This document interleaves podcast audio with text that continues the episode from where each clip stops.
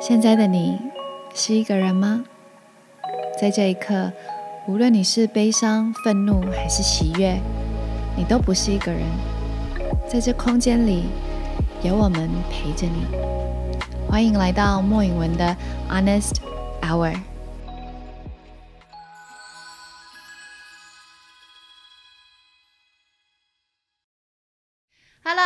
家好，我是莫允文 Christina，欢迎来到我的 Podcast 莫允文的 Honest Hour 的第到第几六集第六集。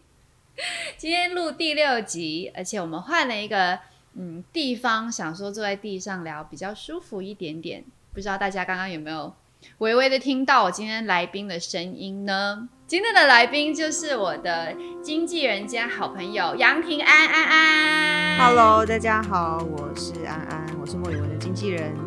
七年的经纪人，八八年的经纪人。OK，嗯，我很紧张，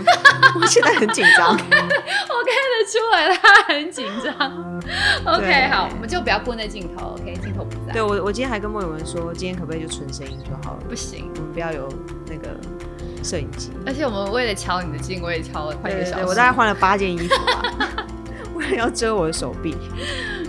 然后摄影师帮我调了好几次灯，不会不会，我觉得就放轻松，我们就不要管放轻松了嗯今天呃，今天我还特别就是没有设任何一个主题，对，因为我就是希望我们可以就是用一个轻松的方式，然后诚实的方式，就是纯粹的聊天。对，然后这个这个这个对话呢，带我们到哪里去，我们就去哪里。嗯，OK，所以 it's OK，对啊，刚刚好像开始录了前十秒紧张，现在已经不紧张。是不是？对，那我觉得，其实我主要想要找你来的原因之一，是因为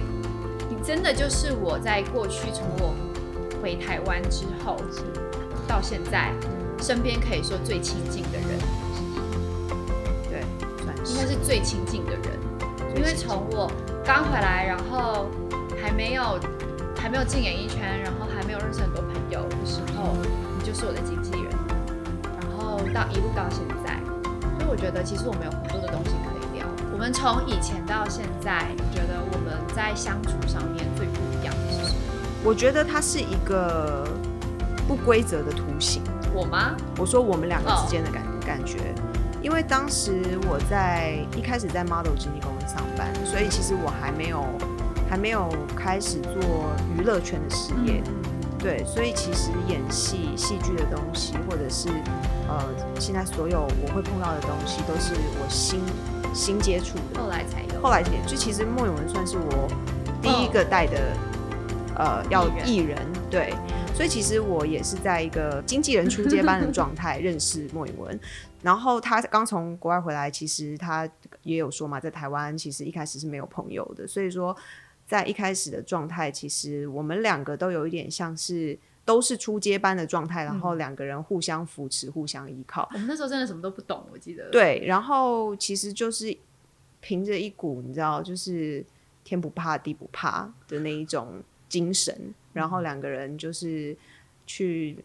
各地拍东西，然后两个人，因为他他是一个工作上面我可以给他依靠，但是生活上面他我很依靠他，生活白痴。对，也没有到白痴，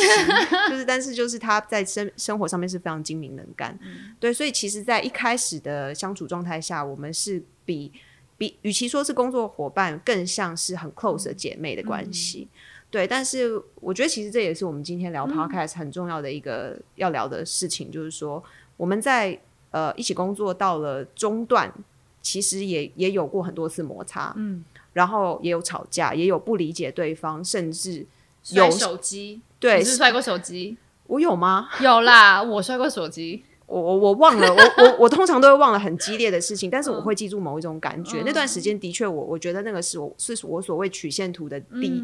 低最最最最低谷的时候，是就是我觉得那个时候我们的有一点不知道说不出来哪里很奇怪，嗯，不也不是误解，也不是什么发生什么重大的事情，但是两个人之间就有一点点没有像一开始一样的那一种感觉，嗯，对，然后直到现在一起工作了七八年，就是我觉得那个感觉应该是说我们两个都变得比较成熟吧，对啊，所以说在很多事情的沟通上面也好，或者是对于自己心里面的疑问也好，对于莫宇文这个人安安的疑问，或者是莫宇文这个人对于我的疑问，我们都会很比较大方，或者是比较勇敢的去跟对方沟通。我觉得应该是说，我刚回来的时候，我觉得应该是比我现在更没有安全感，乘以十。那时候年轻，然后又我刚搬来这个地方，然后完全没有没有朋友，然后我踏入了一个全新的领域，然后你记得我那时候其实，在进演艺圈的时候，我是很没有安全感的一个人，嗯，因为我觉得演艺圈原本就不在我的规划规划里面，所以那个时候其实我有更多的不安，然后又加上那个，因为你又比我大一些，所以那个时候你你会有点。不怕，我们一起来做。是，所以你会给我一种像姐姐一样的依靠。但是我觉得在那段时间，就我其他的几处里面有讲过，说其实我们人会很容易依赖那种别人给我们的这种安全感。对，所以我觉得那个时候的我是有点过过于过度依赖你给我的那份安全感，又加上因为我们私下太熟了，我们私下太熟，然后，嗯。长时间的相处，我们的那个身份的界限已经朋友、经纪人、伙伴，这个已经都模糊掉了。对。但是其实有时候在一起工作的这个状态，还是需要分清楚。嗯。我觉得我们有一段时间，嗯，很多东西并没有都太 mix 在一起，然后但是又加上，但是又加上，我觉得我们曾经也比较年轻，嗯然后嗯。不敢这么诚实的说出一些感受，是我啦，至少我，我觉得，嗯，之前我有提过，其实我觉得我是个自尊心很高的人，pride 很 pride 的，很 prideful 的一个人，很多 pride。我觉得包括这个也在我们的关系里面，我觉得有很多，不管是之前，嗯，我对你的一些误会也好，还是呃，我对你的一些想法，我不喜欢的。点或者是任何的，其实我觉得那个时候的我都没有办法很诚实的沟通。嗯，但其实现在回想，如果诚实的沟通可以少掉很多很多很多不必要的摩擦跟不必要的误会，但是这个真的是我觉得我我我我近年来我近期才学会在做的一件事情。嗯，因为你你给了我一个很大的安全感。嗯，所以我觉得如果我对你有不满。或是我对你有情绪，或是我对你有任何的误解，我会不敢说出口，我会我会害怕影响了或失去了我们这份关系，哪怕这份关系当时其实是有裂痕的，其实是有摩擦的，嗯，所以我觉得其实人很多的这些关系就是在这样子开始慢慢一点一点的破损，但是我觉得我们很庆幸的是。我们两个都有这个觉知去 fix 这个是这个东西，我们两个都都 care about each other，跟在乎彼此的这个关系，我们都愿意去修补。嗯，但是我觉得有很多人是可能会忘记了，其实有时候最好的方式就是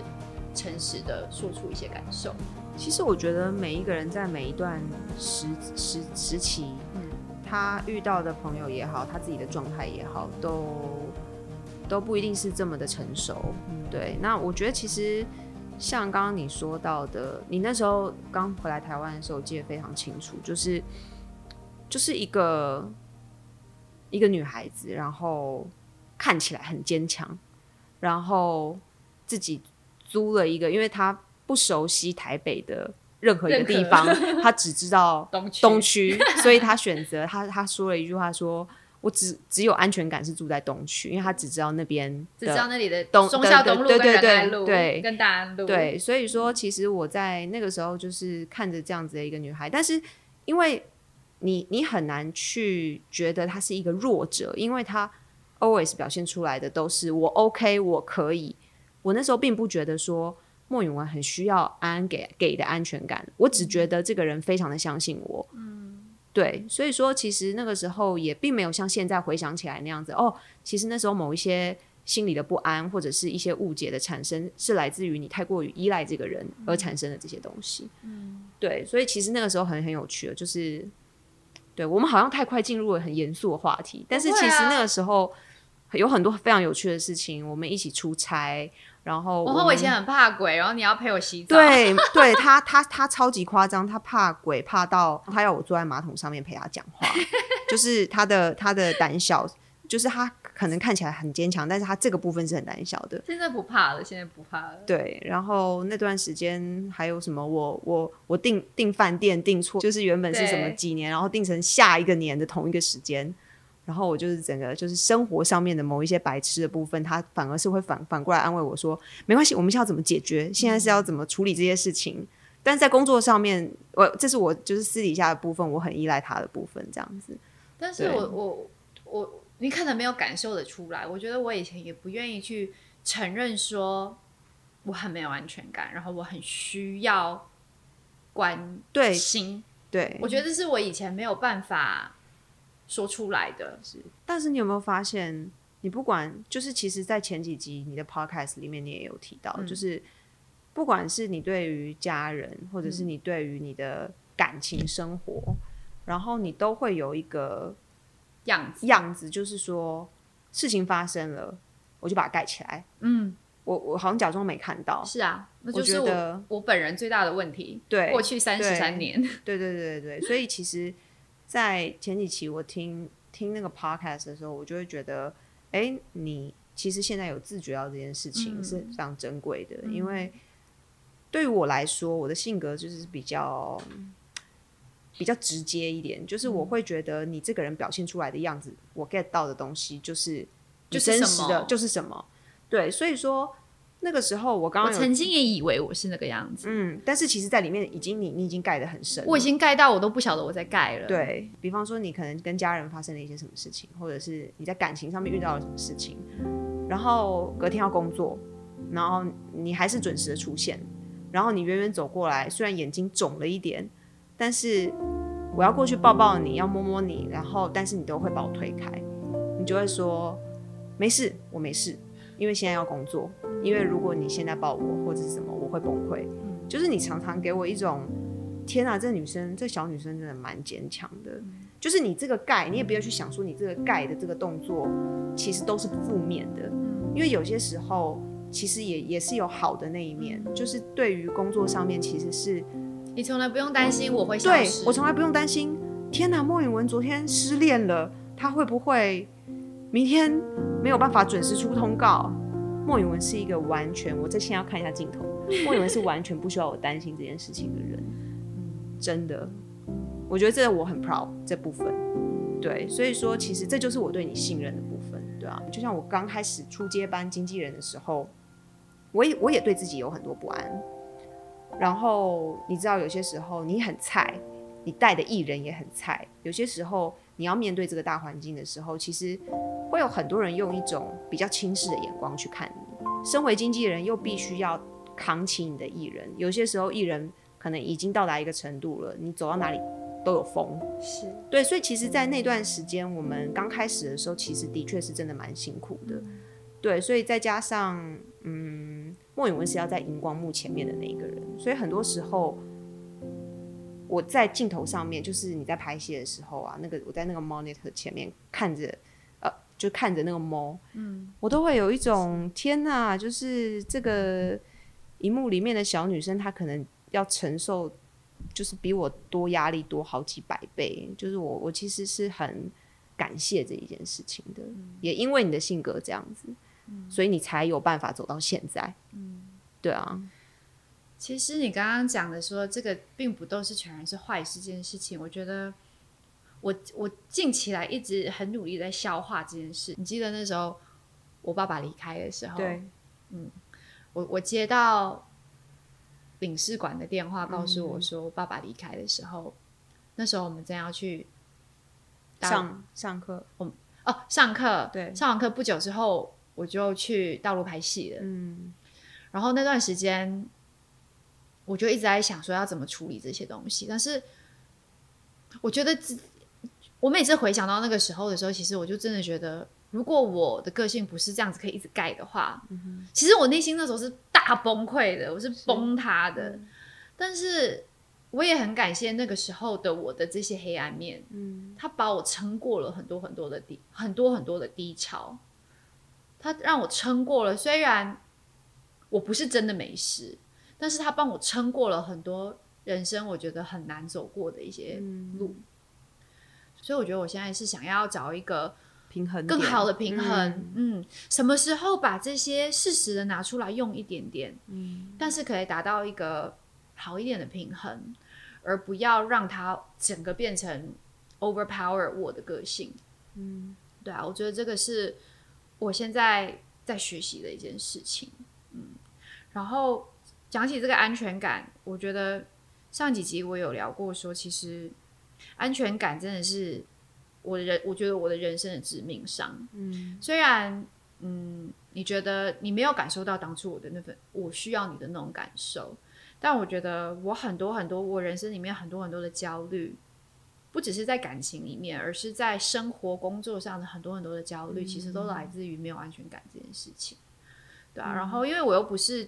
本科出毕业，我不是学表演出身的。我还记得我们那时候在拍第一部戏的时候，我算是。半红半骗他。如果有在关注恋爱，呃，那个真爱黑白配三立的戏，对，那时候其实算真的是半红半骗他进去。你真的是骗我的！你那时候跟我说什么？如果你不喜欢的，他说这种是边拍边写剧本的戏。如果你真的不喜欢，我们可以跟老板们讲，然后他们就是可以把你写死掉，或者是出国，你就 死掉，就是可以不用演。你那时候你就是这样骗我的，好不好？也也是，我没有完全然的骗你，这是还是有这样的状况，而且其实真的很感谢那时候的制作团队，他们也是给莫勇了很大的信心这样子。但是我只我只是要讲，他那时候拍第一场哭戏，第一天拍戏的第一场戏。就是哭戏，而且是要回头落一滴泪。对，然后，然后那时候把手表摔在地上，知道吗？手表摔在地上。然后那时候我只只记得莫雨文就是在旁边很焦虑，说：“啊，你怎么办？我哭不出来，我不哭出来。你现在赶快赶快跟我讲，就是因为他那时候有一些情商，然后你赶快跟我讲，你赶快刺激我，就是要借由真实的生活来刺激他流眼泪。他当时就还不会演戏的时候，其实是这样的状态，对啊。所以其实，在那个时候，我只要。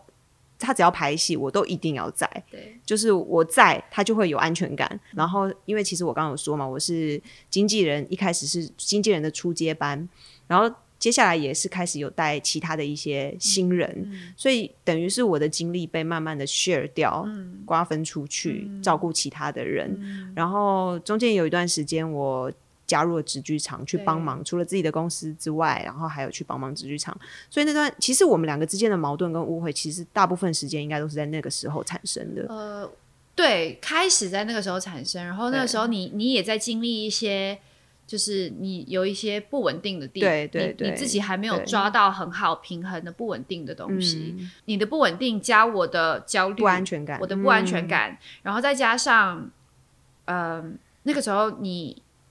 全部的一些变化吧，是两个人加成起来的某一些状态。然后那个时候又开始，其实那时候戏蛮忙的，那时候拍蛮多东西对，那时候很忙。然后那时候就是又有代言、代言啊，然后又拍广告，又拍戏。所以有些时候他会觉得，像莫永文，他会觉得，其实这些完全都不是他的问题，而是我们已经习惯了一直在一起的状态，对那个模式，对那个模式。所以他有时候就会觉得。哎，所以阿牛要来吗？你你你不来吗？今天蛮重要的吧，之之类的，会有这些问题。对，但是对我来说，我那个时候其实也是一个分身乏术的状态。然后我会觉得，我把事情安排好，我不会对我也交代了下面的人去处理。但是对于他来说，我的存在才等于安全感。对对，但是我觉得那个时候是我一直没有把。我的这个需求告诉我，告诉你，或传递给你，或是跟你沟通。哎，其实我们应该要换这样子的方式。对对，我们没有，我们没有真的讲清楚，或者是没有真的去讨论讨论你的需求跟我的需求。对，我觉得这其实是最主要。很多的不管是心结，或是或是误会，whatever，都是因为我们没有好好的讲去讲清楚，然后就是。把那感觉盖起来，然后假装没事。对对，我觉得那个时候的我们两个都比较年轻，然后我们两个都对于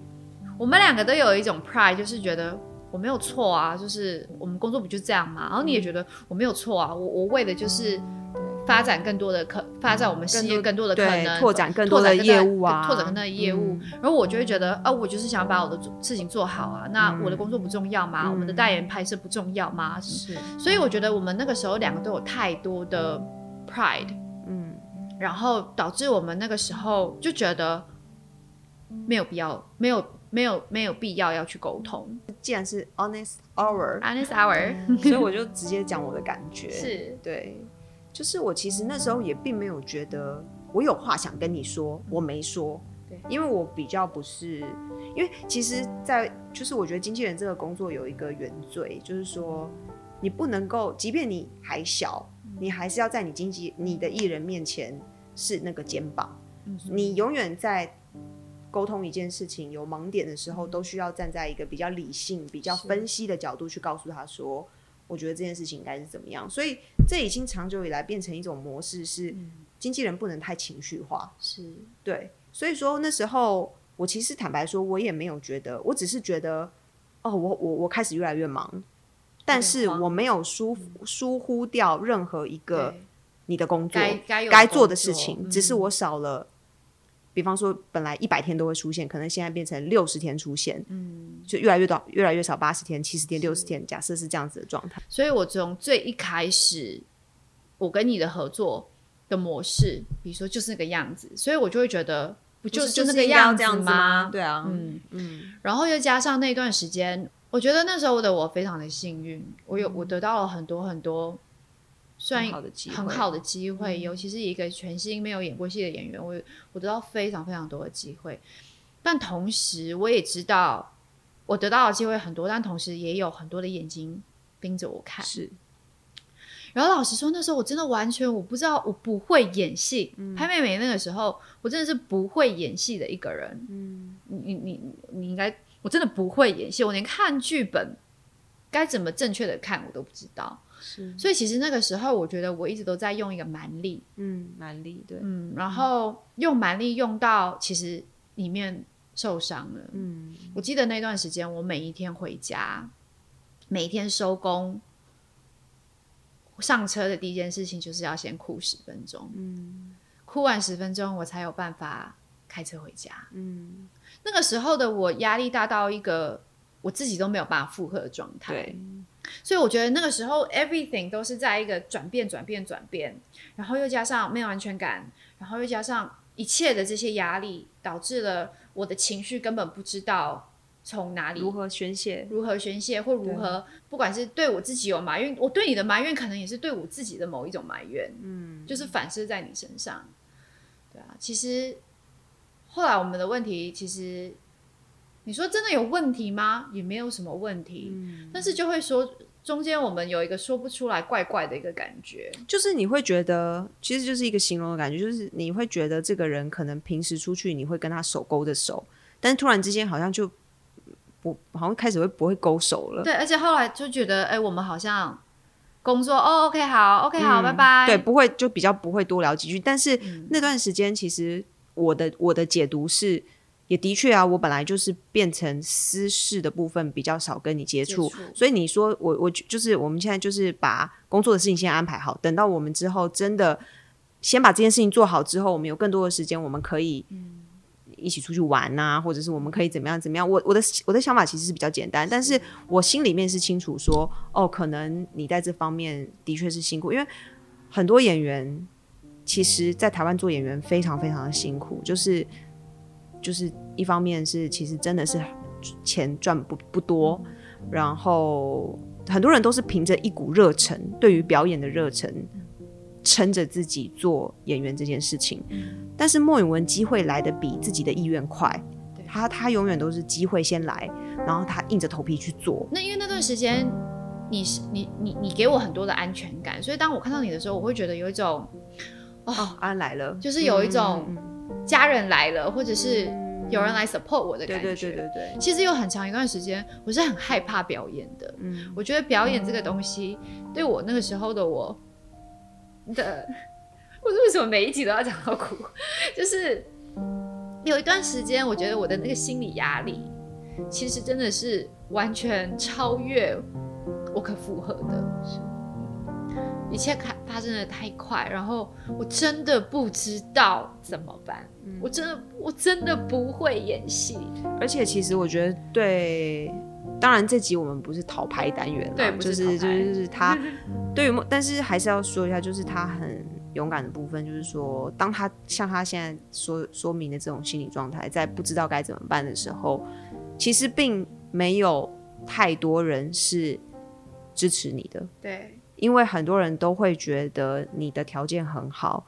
你在那么短的时间内得到这么多好的机会，你应该要很，你应该很庆幸，你应该要很珍惜，并且有些人可能会是带着恶意的状态去，好啊，我看你你的实力在哪里？对对，所以说其实那个那个那种，就是在刚开始你学习一件事情、接触一件事情，你非常需要某一种心灵导师的，不管是不是在实质上面有教你一些东西。反而是内心那一种没关系，莫允文，你一定做得到的，加油，一个加油，support system 的感觉，对对对，嗯，就是其实很类似刚开始演戏的时候那一种，那种一个眼神的肯定，对对，然后或者是呃，你即便没有表现的很好，你 take 十次，你 take 二十次，导演都跟你说没关系，我们再来一次，对，因为其实他不是他，你你你给我的感觉是。呃，到了比较中后期，你开始遇到了一些导演，嗯，你才开始慢慢的挖掘到，哎，原来表演这件事情是开心的，对，慢慢才开始有点，哦，我懂了，对，了解了，那是什么感受？对，我觉得像比如说很多艺人跟经纪人或公司，其实都会有合约问题，合约问题，嗯，我觉得很多人会很避免去聊这个东西。我觉得这也是之前我们一直要到那种合约快结束很尴尬的时间点，才突然间，我们要我可能没有要续约了。对对对，对，所以我觉得这也是其实之前我们有过小小的摩擦的地方，就是嗯，你在猜我要不要续约，我在想我要不要续约。如果那个时候的我们可以诚实的，你可以诚实的问我说：“嘿，我们的合约要到了，你有想要续约，或是你有想要看看其他的？”可能吗？或者是我说，嘿，我合约要到了，我有我在考虑是不是要继续留下，或者是我要不要去聊其他的？没有聊吗？没有聊过，我没有问过你，你没有问过我。其实那时候我有很好奇，你为什么从来没有问过我？因为我觉得你会续约，我就觉得啊，这不是理所当然的事情吗？对，我觉得那个时候的我，你知道为什么吗？因为那段时间是你工作最多的时候，对，所以我会觉得。你越来越好哎，你应该会续约吧？对我，我觉得那个时候的我并不是说哦，我觉得我们不好不续约，对，而是我一直在想说，因为我觉得那个时候多多少多多少少，我觉得我们都有一种，其实那个时候我们的也是因为忙，你也忙，我也忙，对，然后我们有一点，嗯，我们有点。我们的关系其实有一点点变化。不是，我跟你讲，这就是我刚刚说的那个曲线。那个曲线，虽然你工作最多，但是我们的我们那时候的情感情感曲线在比较低。对，嗯，所以你说你有我们有发生什么事情吗？也没有。但是那个时候我们就是有一种，就像你讲的情绪在比较低一点点的时候，两人关系两人关系比较低的状态，对，在比较低的状态。所以其实那时候我有想思考说，呃。我要不要去了解其他的可能性？对，因为毕竟我们的合约一签就签很久，是，所以那个时候，我我对于我来说，我会觉得我有这样子的想法也是很正常的。当然，对，但是我不知道为什么那个时候的我，可能是因为我觉得那时候我只是在想，然后我也没有，我只是在想我要不要做这件事情，然后我也没有跟我也没有聊，我也没有去真的去。谈了其他的公司，觉得其他的公司比较好才回来。没有，我那时候只是这一个想法在我头头脑里。但是其实我觉得，如果我们都可以用现在的诚实度来讨论很多事情的话，你不觉得简单很多很多？对，我还记得那时候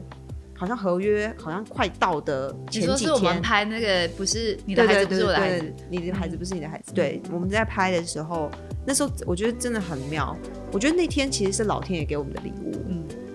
我跟莫允文不知道怎么搞的，就是你知道，姐妹们通常勾手勾手去上厕所，以前是这样子，然后突然之间好像比较不会自有几年比较没有对，然后但是那天不知道哪根筋不对，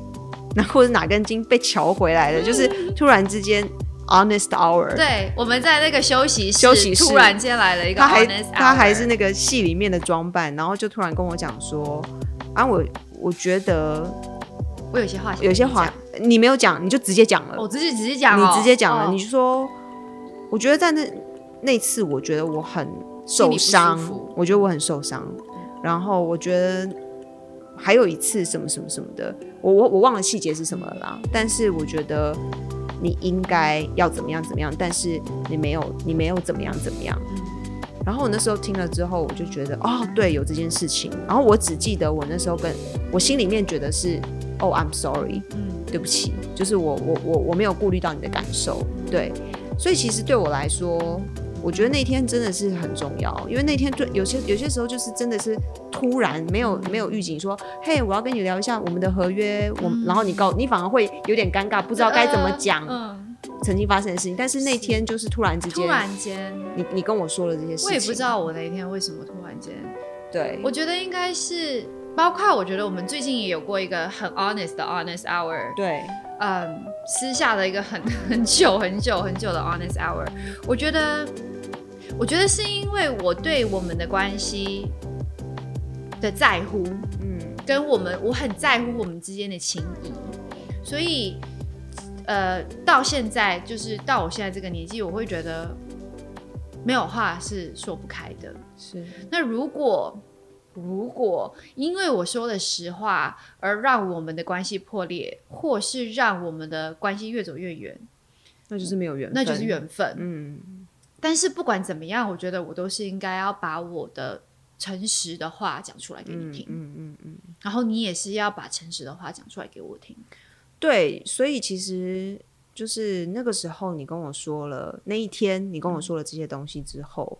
当然并不是说哦，因为你跟我说了，我就觉得哦，对不起，但是好好，我就满足你。是其实就变成是一个两个人就可以去互相的沟通，沟通。比方说我我我就会让他理解，其实就像自己养的小孩，你看着他从爬开始会走，开始会跑，他已经会跑了，你可能就不需要在旁边扶着他了。所以说，我就会告诉，但是他可能心里面还是那个 baby，嗯，所以说我我可能就会用一个你已经长大啦，你我相信你可以做得好的的方式，告诉他说，其实我还是很在意，我还是为了我们的用我们用了另外一个方式来相处，而不是我我刚刚回台湾那个二十四岁，什么东西都不懂，什么东西都害怕的那个那个那个那个相处模式。对，所以说其实坦白说，就是在那一次的沟通之后，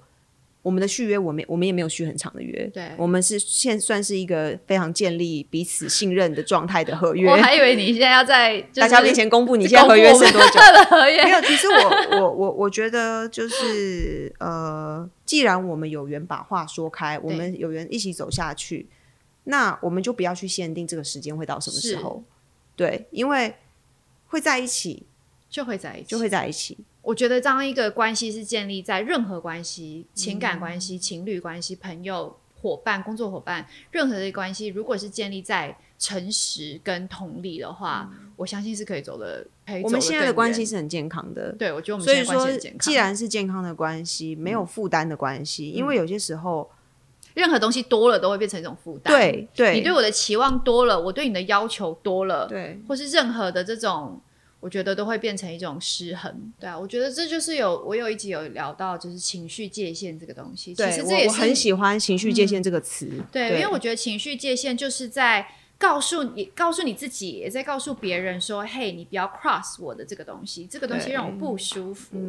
嗯所以是需要被去沟通的，是是呃，对方是需要理解，是需要了解你的情绪界限在哪里。但是过去的我。可能跟过去的你都不知道怎么去设这个情绪界限，嗯，然后这个情绪界限不是只是在你知道，嗯，爱情里面，是任何的关系、友情、工作伙伴、亲子关系，任何的，我觉得都需要有个情绪界限。每一次我们录 Honest Hour，其实我都会 repeat，就是我真的很希望我们我的 podcast 可以让让看的人，就是也可以有这样子的对话，跟他身边的朋友有这样子的对。当你一个很重要的事情是，你去想一想，你现在周遭的所有关系里面，有没有让你觉得你很在乎这个人，但是你觉得有一些事情你没有说出口，那你自己去评估一下这些话，你有没有想让对方知道，或者是你也可以试着去理解他的个性。就像我刚刚说，我因为我理解莫文文的个性，所以我会用一个他能够理解的方式去告诉他。所以我觉得观观众们也可以去想一想这个对象，并且找到一个合适的沟通方式，让两个人的关系更加的完整。对，那至于如果真的说出来了破裂了，那我觉得也没有关系，因为这就是缘分。对啊，对啊，所以我觉得很好。下一次，好，下一次呢，你就不会那么害怕了。下次你可以把头发再是再弄好一点。对，我跟你们 说，你再来。今天我来莫有文家的时候，看镜。好，我们原本是素颜，因为我们今天一大早，然后其实我们工作了一整天，到刚刚六点多才回到台北，然后现在已经晚上十点多了。他刚刚是大素颜在我家。哦，十一点了哦，十一点，现在已经十一点。化妆品全部翻出来，然后开始化妆，然后换了一套我的衣服。对对对对对，对啊。但是我觉得这，我觉得安安非常的有诚意来上我这一集节目，因为他原本真的就是偶包极重的一个人。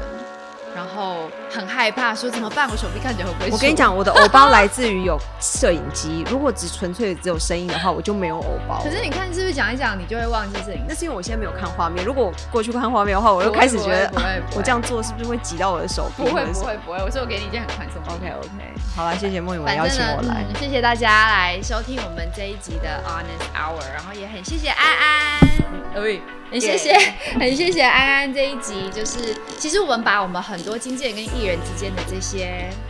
纠纷嘛，这些 drama，这些会有的这些过程，其实算是摊在摊摊在这个。其实讲真的，讲的蛮，